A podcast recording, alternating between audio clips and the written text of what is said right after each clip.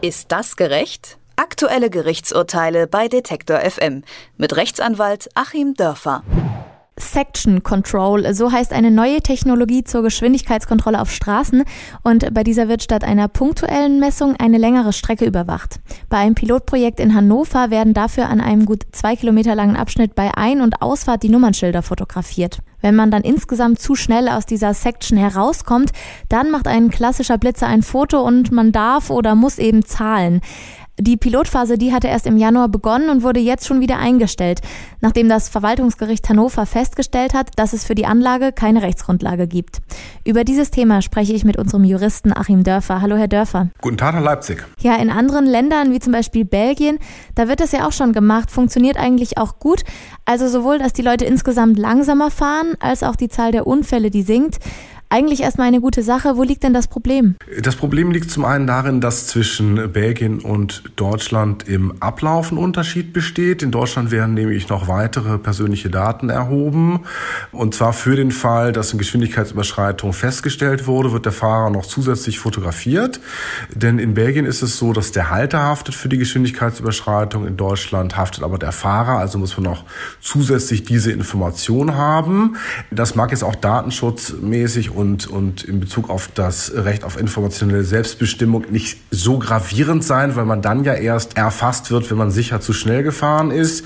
Äh, aber was natürlich dazu kommt, ist, dass wir einfach in Deutschland eine relativ strikte Auffassung haben vom Recht auf informationelle Selbstbestimmung, das ja mal als solches, als eine Art Grundrecht vom Bundesverfassungsgericht geschaffen wurde, damals im Zusammenhang mit den Volkszählungen. Und äh, es gibt eben unterschiedliche Rechtstraditionen. In Deutschland sehen wir den Datenschutz und die Persönlichkeitsrechte eben strenger als in anderen Ländern. Kann man damit sagen, der Datenschutz überwiegt hier oder ist hier wichtiger als die Verkehrssicherheit? Es deutet einiges darauf hin, dass es auch dauerhaft hier als wichtiger angesehen werden wird. Ich sage das mal so ganz vorsichtig, denn rein verfahrensmäßig äh, haben wir hier einen Doppelschlag des dortigen Antragstellers und Klägers gehabt. Der hat nämlich zunächst mal ein Eilverfahren angestrengt und noch eine verwaltungsgerichtliche Klage gleichzeitig mit auf den Weg gebracht. Das Verwaltungsgericht in Hannover hat nun zunächst mal über das Eilverfahren entschieden. Also es kann ja durchaus sein, dass da am Ende noch was anderes bei rauskommt, aber die Argumente Argumente sind eigentlich schon so gesetzt, dass sie dann auch für die eigentliche Entscheidung in Hannover gelten. Ob es dann weitergeht, wird man sehen. Äh, aber ich finde, man kann auch jetzt schon sehr, sehr gut darüber diskutieren, was da entschieden wurde, weil zumindest das der Maßstab sein wird, an dem sich auch die anderen Gerichtsentscheidungen dann messen werden.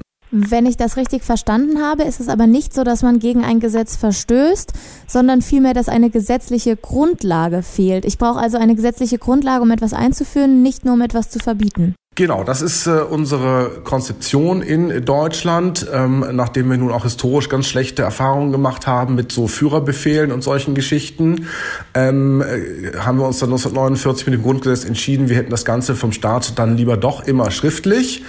Ähm, und deswegen ist es eben lückenlos so, dass wir eine feste gesetzliche Ermächtigungsgrundlage brauchen. Gesetz heißt dann eben auch im inhaltlichen Sinne und es muss dann auch formal formal richtig äh, nach dem jeweiligen Verfahren, äh, Landtag, Bundestag, was auch immer, beschlossen sein. Ähm, etwas anderes gilt eben nur für irgendwelche Umsetzungsakte von Gesetzen. Und hier dachte wohl das Land Niedersachsen, dass das allgemeine Polizeirecht zur Gefahrenabwehr zumindest für diesen Probebetrieb, so hieß es ja, ausreichen würde. Und ähm, das Verwaltungsgericht Hannover hat nun gesagt, nein, nein, ähm, bei Eingriffen in die informationelle Selbstbestimmung, so klein sie auch sein mögen, haben wir es immer mit einem ernsthaften Grundrechtseingriff zu tun. Das hat auch das Bundesverfassungsgericht erst äh, vor einigen Monaten in Bayern entschieden, dort für den äh, Kennzeichenvergleich per Kamera mit irgendwelchen ähm, Delinquentendatenbanken. Äh, und weil wir immer eine Ermächtigungsgrundlage brauchen für diesen Fall des Eingriffs in die informationelle Selbstbestimmung, weil er eben immer grundrechtsrelevant relevant ist, brauchen wir sie auch hier und da reicht eben die allgemeine äh, Floskel, naja, Gefahrenabwehr reicht eben nicht aus, sondern wir brauchen ein spezielles Gesetz, das diesen einen Fall genau regelt. Warum gibt es denn dann überhaupt Blitzer in Niedersachsen und Bayern? Wäre hier nicht damals genauso begründet werden müssen? Ja, das ist eine gute Frage, was eben genau der Unterschied ist zwischen den Blitzern und ähm, diesen Section Control ähm, Einrichtungen. Und der entscheidende Unterschied ist eben, ich fahre rein, dann wird ein Foto gemacht, ich fahre raus, es wird ein Foto gemacht.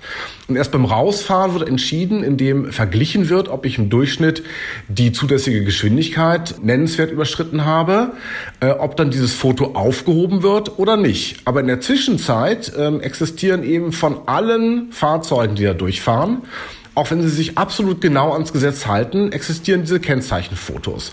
Und das Problem habe ich eben bei den üblichen Blitzern, die nur ein Foto machen, habe ich nicht, ähm, weil das nimmt mich ja nur auf, wenn ich tatsächlich zu schnell gefahren bin. Alle anderen bleiben unbehelligt.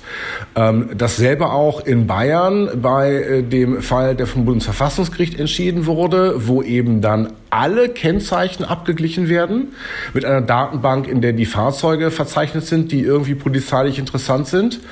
Und ähm, da hat das Bundesverfassungsgericht ganz klar gesagt, und deswegen denke ich auch, ähm, diese vorläufige Entscheidung in Hannover wird noch einige Zeit überstehen und auch endgültig wohl halten.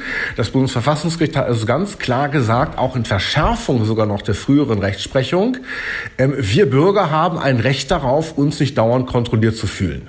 Ähm, so ziemlich genau haben sie das auch ausgedrückt, sogar einigermaßen umgangssprachlich. Darum geht es also. Wir wollen eben nicht dauernd fotografiert werden.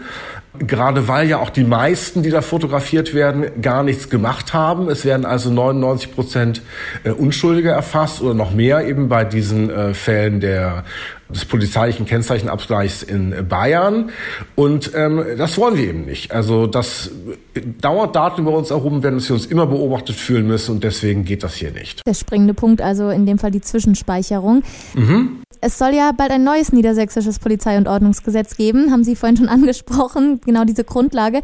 Wird es denn dann eine neue Rechtsgrundlage für den Betrieb liefern und die Anlage eventuell wieder aktiviert? Das wird eben spannend sein zu sehen. Ähm, ich denke mal, dass jetzt Niedersachsen auch weiß, ähm, was es da für Vorgaben gibt und ähm, das Verwaltungsgericht Hannover und das Bundesverfassungsgericht haben ja durchaus zusätzliche Informationen geliefert über die Tatsache hinaus, dass man überhaupt äh, eine gesetzliche Ermächtigung Rechtsgrundlage braucht. Ähm, und die wirklich ganz große Frage ist eben, ist für diese technische Anordnung überhaupt eine Ermächtigungsgrundlage hinzubekommen, die dann zum einen natürlich formal ähm, richtig beschlossen sein wird, das ist nicht das Problem, äh, aber zum anderen eben auch dem Maßstab des, Grundbesi äh, des, dem Maßstab des Grundgesetzes, dem Maßstab äh, des Rechts auf informationelle Selbstbestimmung genügt. Das ist eben die große und spannende Frage Frage und äh, ich habe da so meine Zweifel. Über die Rechtsmäßigkeit von Section Control habe ich mit Achim Dörfer gesprochen. Er ist Rechtsanwalt und beurteilt wöchentlich für uns, was gerecht ist und was nicht. Danke, Achim. Vielen Dank zurück. Ist das gerecht? Aktuelle Gerichtsurteile bei Detektor FM mit Rechtsanwalt Achim Dörfer.